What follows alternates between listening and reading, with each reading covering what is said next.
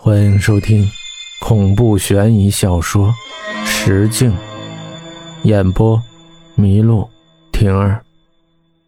一道光闪过他的眼角，他下意识转头，除了地上那具尸体，也没别的什么。刚想离开，那道光似乎故意在戏耍他一般，又从他眼前闪过。照这光线来看。这东西的光应该就是刚才那具尸体身上某个地方射过来的。刘二奇怪，这么寒酸的人哪来的什么宝贝呀？但想归想，他哪里肯放过这个机会呢？这可是个发横财的好机会。这人估计没死多久，所以尸体还没遭到那些野畜生的啃食。这人怀里一定揣着什么宝贝。刚才的光源就是他这里来的。他一边死命的找理由安慰自己，一边小步的挪了过去。靠近的时候，他忽然感觉背后隐约的一丝阴森传来。没事的，没事的，大白天的还能遇上鬼吗？这么想着，闭上眼，猛地往地上面一蹲，手往那人的衣襟里一伸，胡乱的一通乱抓。指甲触碰到冰凉坚硬的东西，他心中大喜，往更深处探去。突然，手踝传来一阵刺骨的疼痛感。啊！他啊的惨叫一声，放开手，抬头看过去，只见刚才躺着的尸体已经兀地坐了起来。他用麻布包着的手，力气却惊人的大，脸上布满了鳞片一样的东西。但与脖子上已经成型的东西比起来，像才露头的小芽。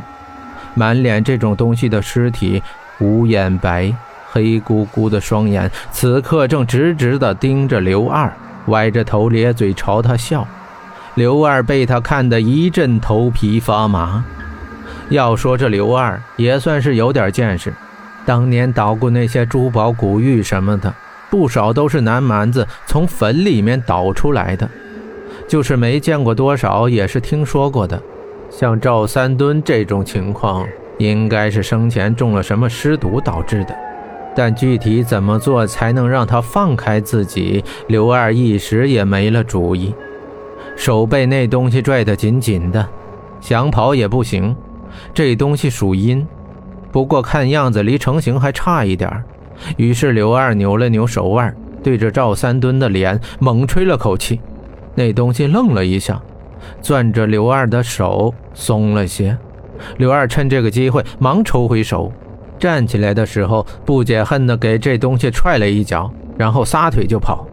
而那东西仿佛还没缓过神儿，还直勾勾地向着刘二吹气的方向看着。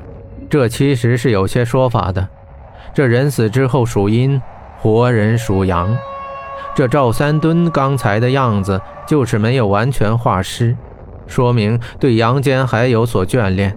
这活人嘴里吹出的气乃阳气，镇住了赵三墩还未迷失的些许人性。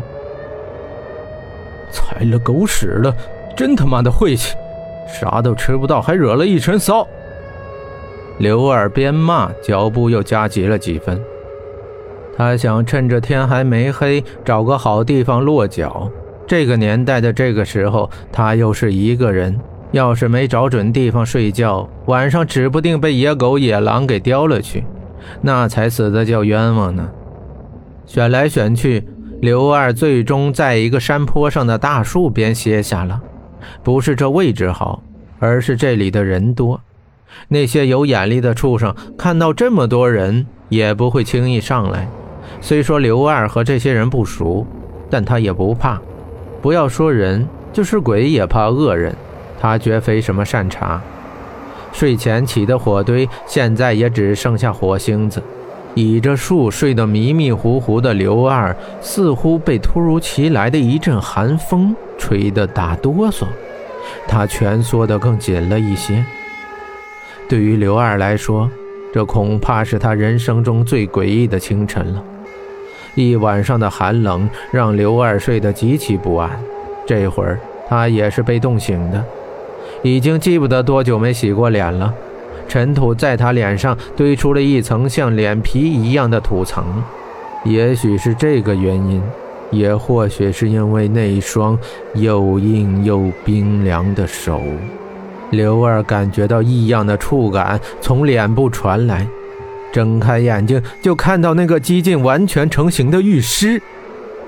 他毫无眼白的黑眼珠正滴溜溜地盯着他，嘴角似乎还挂着一丝笑意。刚才就是这玉尸的手。想到这儿，刘二不禁起了一身的鸡皮疙瘩。刘二不知道这玉尸怎么找到他的，也不知道他到底想干嘛。但这回他却是学聪明了。